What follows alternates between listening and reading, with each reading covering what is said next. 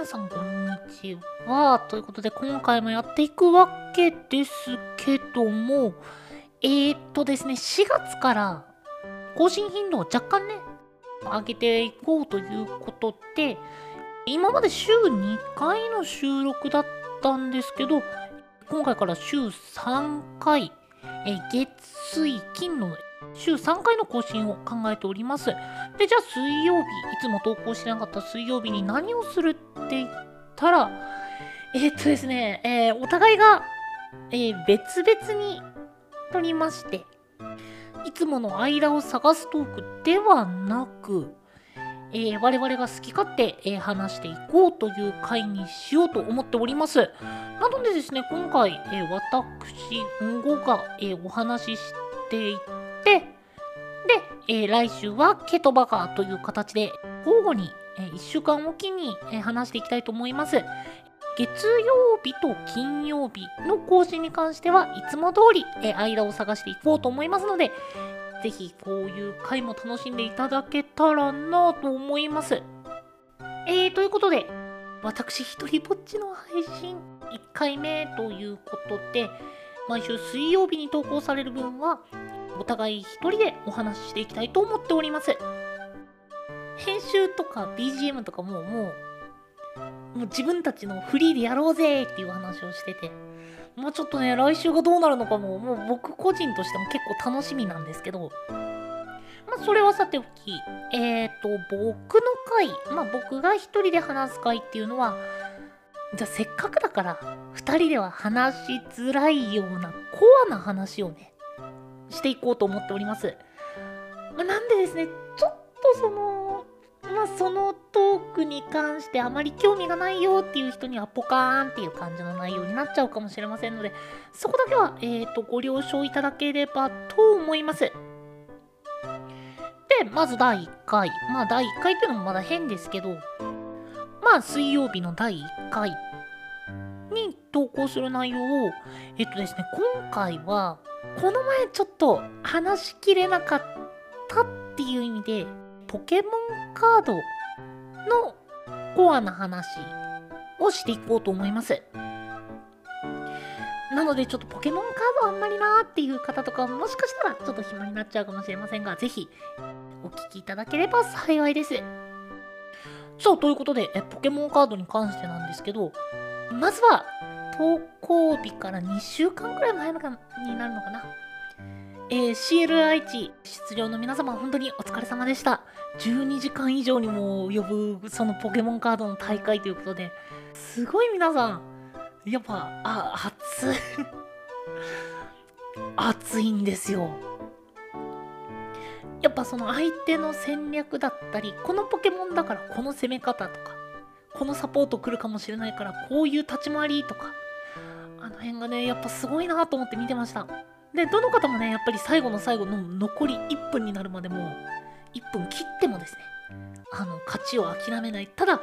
その戦ってる相手に対してのリスペクトとかがすごい見えて、すごく心地のいい大会でした。まあ、僕はというと、それこそ、あの、リアルタイムでもちょっと見ることできなかったので、翌日以降にその12時間以上のあの動画を、まあ、ちょこちょこちょこちょこ見ながらっていう形で追わせていただいたんですけど、まあ、やっぱり日本一を決める戦いというか、チャンピオンズリーグになると、皆さん使うデッキがまあ、環境のデッキに寄せる形が多くなりましたね。まあ、やっぱり、えー、一時期、てか去年の12月くらいまではやっぱりブイブイ言わせてた、えー、ミューデッキ、で、1月から出てきたアルセウスデッキ。まあ、この辺がやっぱりメインにはなりますけど、あの、バレット式ゾロワークデッキ。あの辺も見てて爽快感ありましたね。まあ、すっごい考えるの大変そうだなと思ったけど、まあ、やっぱ、動きがうまく回った時のあの相手の弱点もついて少ないエネルギーでヒルールポケモンでっていうのがやっぱうーんすごい難しそうだなと思って見てましたでもやっぱねその中でその何ですか？あの、招待された選手である、あの、ポヘチャンネルの、ポヘさんとかもやっぱり自分の大好きなジュラルドン VMAX でっていうのとかを見てると、あ、やっぱポケモンカード愛を持ってっていうのすごい見てて心地いいなと思って見てました。でまあ、まあ、各いうジュラルドン VMAX デッキにも、まあ、ポヘさんは割とデッキの中にあのアルセウス V スターを一緒に入れて展開力を高めてっていう風に、えー、見えましたジュラルドン VMAX の巨大粉砕っていうのが相手にかかってる効果を無視してダメージを与えるっていうので現環境でまずある程度頭の片隅に置かないといけないミルタンクデッキにも強く出られるっていうのがいいところだなーって思ったのとまあ、種のジュラルドンが、あの、鋼の方の、スタートデッキの方のジュラルドンを使われてたんですけど、あれが体力220プラスのナメ経験30ってところで、まあ、初期耐久が、まあ、単純計算、まあ、250、タフネスマンと込みで280っていう形で、まあ、耐える動きがやっぱりいいですね。で、それに加えて、ジュラルドン VMAX まで進化してしまえば、特殊エネに対して強く出られるっていうので、まあやっぱ単体性能というよりは、まあデッキとしての、まあ、ジュラルドン VMAX っていうポケモンの強みを押し付けていくみたいなデッキに見えたんですけど、やっぱり恐ろしいのは玄関境のアルセウス V スター。体力280に加えて、まあ、ダブルターボえー、こだわりベルト込みの210ダメージ。で、1回逃げ挟んでダブルターボ外しからのスイッチ、アルセウス V スターで230ダメージっていう形で、まあ、ダメージが出しやすいのもそうなんですけど、それに加えてのあのチェーンの気配り。あれってやっぱりもう強化されてますね。中途半端なダメージを与えても、まあ回収されて、まあその後場に展開。で、ベンチで育ててた次のアルセウス V スターで、新しく V スターを出してっていうので、まあやっぱり展開力と途絶えないっていうのが強かったですね。で、やっぱりヒルールが弱点になるのかなとは思ってたんですけど、そんなこともなくて、まあ、ヒルールに対してもそのチェレンの気配りで場持ちよく、まあ、アルセウス V スターで叩き続けられるっていうのはやっぱり怖かったですね。配信卓で見てたそのゾロワークのバレット戦術でね、一番きつかったのがやっぱり、まあ、具足武者がサイド落ちとか、あの辺がやっぱきつそうには見えたんですけどね。あ、とにもかくにも、えー、CL 愛知皆さんお疲れ様でした。えっ、ー、とですね、で、その後に、まあ、その、配信が水曜日ということで、まあ、あさってですね。あさってついに、ポケモンカードの診断発売ということで、まあ、結構その診断カードのまあ、情報もいろいろ出揃ってきてるのかなと思って見ております。結構面白そうなカードが、まあ、現状で出てるカードでも面白そうなの多いですね。まあ、僕見てて面白いなと思ったのは、まあ、割とドータくんとか。で、そのドータくんが、えー、炎弱点なんですけど、炎タイプのポケモンから技のダメージを受けないという。まあ、その、対特性をやっぱめ、まあ基本的に考えておかないと、このデッキも下手し積むなという感じなんですけど、鋼主軸には1、2体入れておいて、で、弱点ならばもう、ドータくんこっちの方を展開してっていう形で対応して、で、あ、相手が炎タイプじゃないってなったら、まあ、メタルトランスの方のドータクンを展開して、どちらにせよそのサポー、まあ、展開サポートには使えるよっていう形でデッキに採用するのはかなりありじゃないかなというふうに思いますね。ありきたりな部分で言ったら、まあ、やっぱりパルキア、ディアルガパルキアですね。どちらも V スターパワーでね、強力な特性を持ってまして、まあ、今のその V スターパワーはある、はアルセウス1強みたいな感じの環境から、まあ、若干変わるのかなと思いますね。っていうのもやっぱオリジンパルキア V スターのもう水エネ展開もあのディアルガ V スターのあのエクストラターン獲得も、まどちらも刺さりやすいと言いますか。ま展開を許しちゃうと相手側からしたらめちゃくちゃきつい展開になるみたいな、まあ、っていう、まあ2つともそういったカードになるので、ぶっちゃけきついですよ、これ。まあ、後出しディアルガに関してはそこまでって思うかもしれないけど、まあ、デッキにメタルトランスドータ君を展開しておけば、まあ、極端な話、不当の剣でエネ加速をしつつ、メタル操作でトラッシュに送った鋼エネルギーつけて、で、リアル側を2体ぐらい場に展あのベンチに展開しといて1体進化できればメタルトランスで即起動みたいな形が取れて、まあ、割と後出しじゃんけんになったとしても敵の主力は確実に1体倒しつつエクストラターンみたいなことが取りやすくなるのでまあその展開を考えると割とやっぱりまあどのデッキにもアルセウス V スターみたいな環境からはちょっと変えられるのかなとは思ってましたまあ、なんで診断すごい楽しみな今週なんですけどまあ僕としてはね僕としてはその診断でそのまた EV のね EV の進化がまた出るんですよ。いやーリーフィアグレーシャー本当に好きだからたまんないですね。これはただの願望的な部分なんですけど CHRCSR がまあその、まあ、バトルバトルリージョンでもこう登場してくれたんですけどこの2枚収録するってことはまあちょっと収録段階では情報発表ないんですけどいやカイと関の CSR でリーフィア・グレイシア来るでしょ。いやこれめちゃくちゃ楽しみですよマジで。ちょっとその EV のカードとかはまあこれまあちょっと性能としてはねまあ運用難しいんですけどまあ僕自身が割とファンゲッターなところあるのでまあこのデッキをねまあぜひ組みたいなと思うんですけど、EV からの一進化っていうところがあるのでまあやっぱり使うとしたらまあ現環境で言うとゾロワークバレットみたいな形でまあゾロワークと EV で展開してでトラッシュに行ったのをまあサポートしてみたいな形になるのかなとはちょっと思ってます。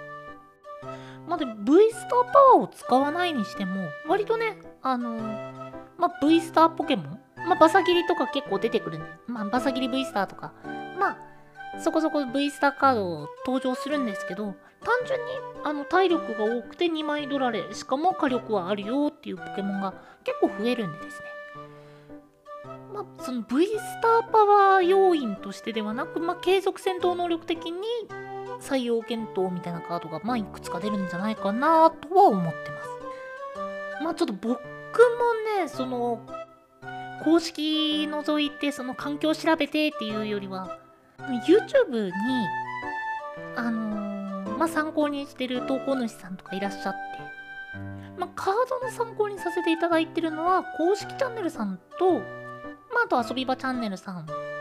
カードリストだったりまあ先方だったりっていうのを参考にデッキ組みさせていただいてるんですけどまあその2チャンネルって言えばいいのかな。お二方って言えばいいのかな。あのー、その方々以外にもねやっぱポケモンカードでその動画を出してくださってる方ってすごいそのカードが好きだったりポケモンが好きっていうのが伝わってきてすごい好きなんですよ。でまあ僕がそのスタ,、まあ、スタートデッキ100のタイミングで始めたっていうのもあってあんまり、まあ、詳しくないというよりは、まあ、初心者だったので。で初心者でも分かりやすいチャンネルっていうのを探しててまあ今いくつかのチャンネルで情報収集をしててっていう感じになってます。いややっぱり僕はいろんなカードを使っていろんな戦い方で戦いたいっていうのがどうしてもあって、まあ、その関係でこのカードをどうやって使うんだろうっていうのをいろいろされてるチャンネルとかたくさん見させていただいてます。で自分が作った中で一番のお気に入りデッキっていうのは割とね現環境には刺さんないんですけどマホイップデッキを、えー、使わせてもらった使ってます。エネルギー展開がどうしてもそのマスターの展開と合わさっちゃうんで先行2ターン目からが最速になっちゃうんですけど、まあ、最速2ターン目からなんないそうですね250くらい220くらいかな。220から250くらいはたあの平均で出せてでその後の展開力も高いので結構気に入ってますね。単純に好きっていうお話であれば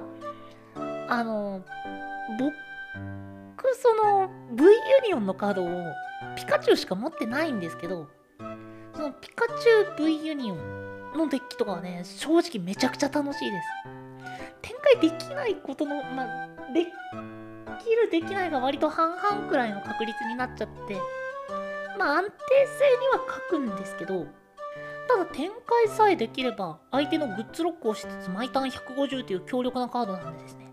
まあ使ってて楽しいっていうのが何よりですね。で序盤の展開もあのスターバースで出たライチュウのおかげで割とあのサイド落ちの際に取りに行けるカードっていうのも出てくれたおかげでまあ継続して戦いやすいっていう感じでまあすごく楽しい構築にできたんじゃないかなと思ってお気に入りです。やっぱりコロナ禍っていうのもあってまあやっぱり対戦ってオンラインがメインになっちゃうので僕があんまりそのカードバトルっていう形ではできてないところが大きいんですけど、ま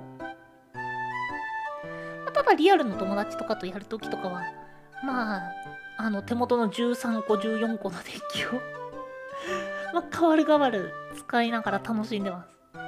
いや今15個くらいになったんだっけ？それぞれのコンセプトで戦うのが結構面白くてこの前はあのイオルブ VMAX をどうにかして活躍させたいっていうのでまあコンセプトで聞くんだりとかでですね。まああまりいろんなカードゲームを僕が詳しいわけではないので何とも言えないんですけどまあ1枚5000円するカードが3枚セットそれを6セット集めてようやく勝負になるみたいなそういう環境ではないのでまあ、どんなに強いデッキを真似しようと思っても、まあ、他のカードゲームに比べてはすごくリーズナブルに、え環境デッキも組めるということで、まあ割と楽しませてもらってます。で、またね、あの、一緒に出るサプライもめちゃくちゃいいんですよ。今週末に出るデッキシールドとデッキケース、あとプレイマットとかも出るんですけど、もうね、めちゃくちゃ可愛いのが多い。まそれゆえにまあポケモンセンターオンラインとかでは、まあ、割と販売開始から5分でサバ落ちその後20分で完売みたいなまあなんかそういうことが結構あるんですけどまあただそれをねその使ってまあそのコンセプトに合ったポケモンのデッキシールドとかデッキケースとか使ってやるのはねすごくまあファンとしては嬉しい瞬間ですね。まあ、ちょっとこれまで、まあ、コアのトークを結構、えー展開させてもらいましたけど、どうだろう、ちょっと怖すぎるというか、ちょっと本当にポケモンカードは興味ないよっていう方には、すごく申し訳ないお話になったと思います。が、あのーまあ、ポケモン、まあ、ポケモンカードが好きではなかったとしても、ポケモンが好きっていう方結構いらっしゃると思うんですけど、自分の好きなポケモンでデッキを組んで戦えるだったり、まあ、あと年齢の差がない。子供だろうと大人だろうと、えー同じフィールドで戦うことができるっていうのはやっぱり魅力だと思いますので、まあ、ぜひねあのポケモンカードまではいいかなっていう方も、まあ、YouTube でもいろんな対戦動画とか上がってますからぜひそちらも